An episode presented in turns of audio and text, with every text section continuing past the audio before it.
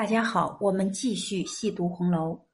今天我们来说一说《红楼梦》里的人命案。《红楼梦》中围绕四大家族出现了十几起人命案，受害人大多是蒙冤而死，但最终都石沉大海，主子们基本上没有受到国法制裁。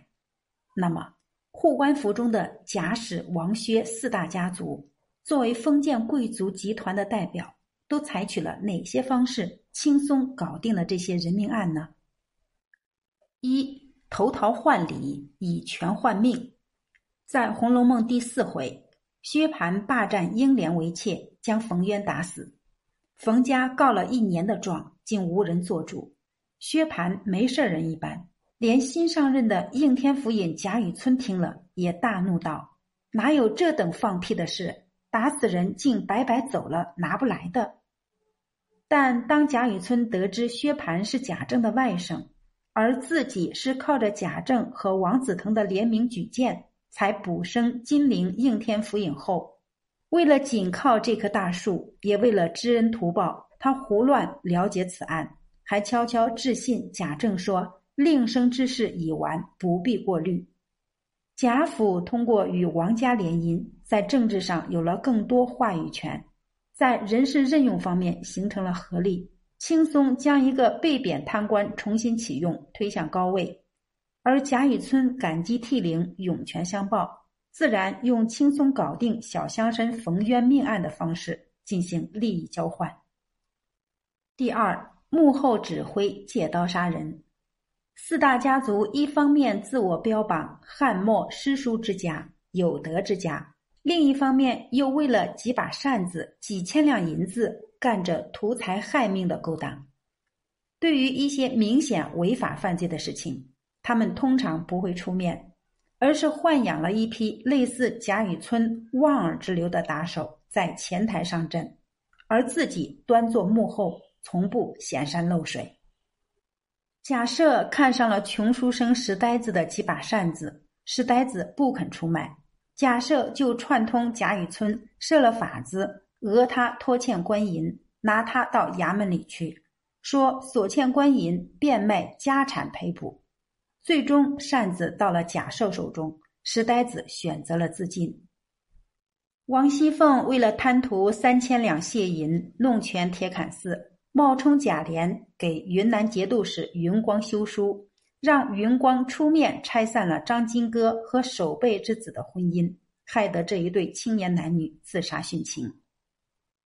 冯渊、张金戈和守备之子都是官宦人家，石呆子也出身书香门第，这样的人家在四大家族面前尚无半点反抗之力，何况普通老百姓？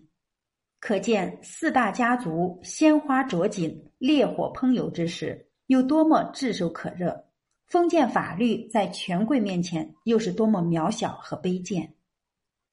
三耍两面派，暗中下手。王熙凤进贾府没多久，四个陪房丫头就让她害死了三个。听说和丈夫私通的包二家的上吊死了，她厉声喝道：“死了罢了，有什么大惊小怪的？不为朝廷国法，也没有任何道德底线。”并以此为能，不可一世。之所以如此肆无忌惮，主要在于王熙凤是一个特别喜欢立牌坊的失足妇女。奴仆们对她的评价是：明是一盆火，暗是一把刀，上头一脸笑，脚下使绊子。在贾母、王夫人面前，她是孝顺勤快的晚辈；在宝玉、黛玉面前，她是关爱备至的嫂嫂。在尤二姐、裘彤面前，她装着是一个大方贤惠的正房；在刘姥姥面前，她是个精明慷慨的管家奶奶。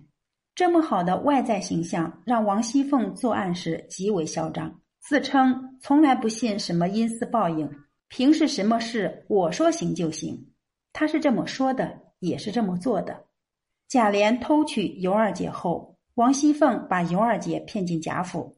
挑唆秋桐凌辱尤二姐，在贾母面前败坏尤二姐，不断给她施加精神压力。得知尤二姐怀孕，又按下虎狼药，致使尤二姐流产。最终，尤二姐受不了虐待，吞金自尽。王熙凤做这一切的时候，对尤二姐都是无微不至的体贴模样。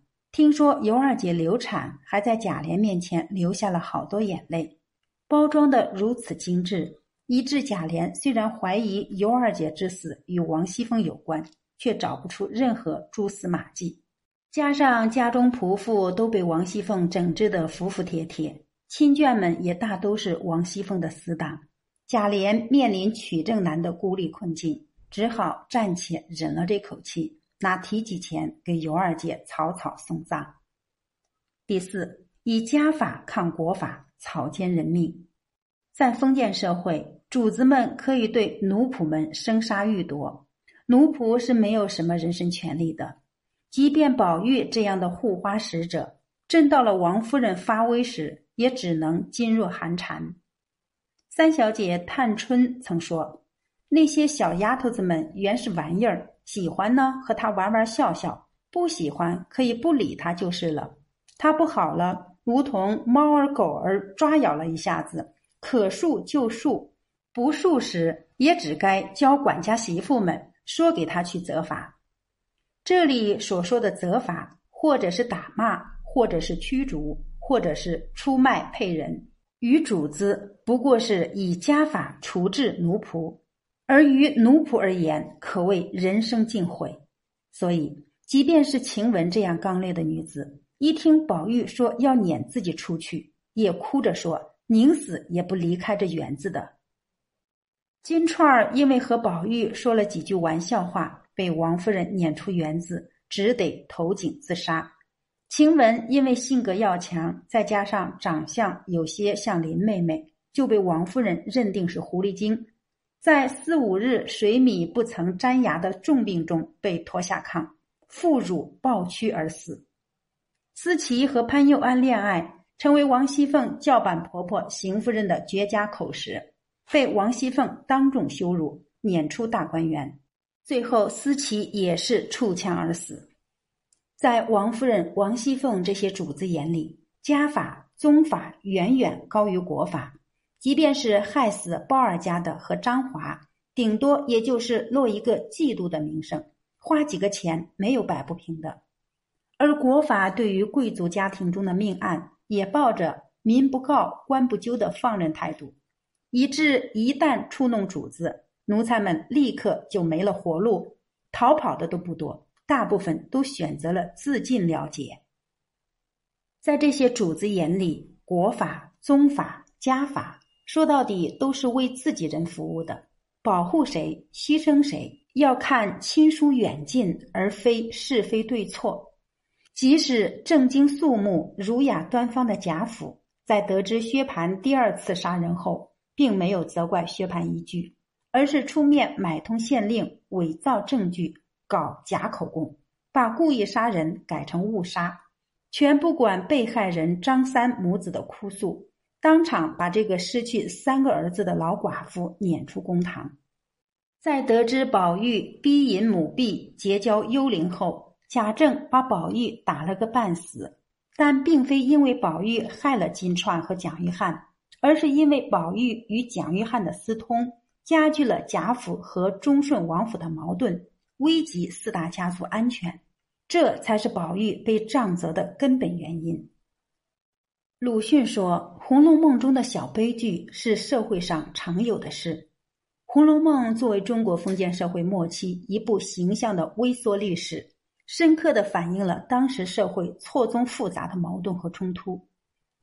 读者们心中的《红楼梦》，可能大多是花柳繁华地中小姐们风雅的莲诗。亦或是温柔富贵乡里宝黛钗三人美好的情感，这些固然是曹雪芹作品中的一面，但作者之所以伟大，不仅在于他回忆起生活中的美好面时传神而真切，更在于他将世界里丑恶的那一面暴露在朗朗乾坤下和读者的视野里。书中枉死的人命，无不在提醒人们，封建统治者们的享乐宫殿。其实是搭建在老百姓的血肉之躯乃至森森白骨之上。一个没有法治的社会，一个不尊崇法律权威、不依法治国的国家，只可能是极少数人的天堂，同时是其他人的地狱。好，我们今天就读到这里，下次再会。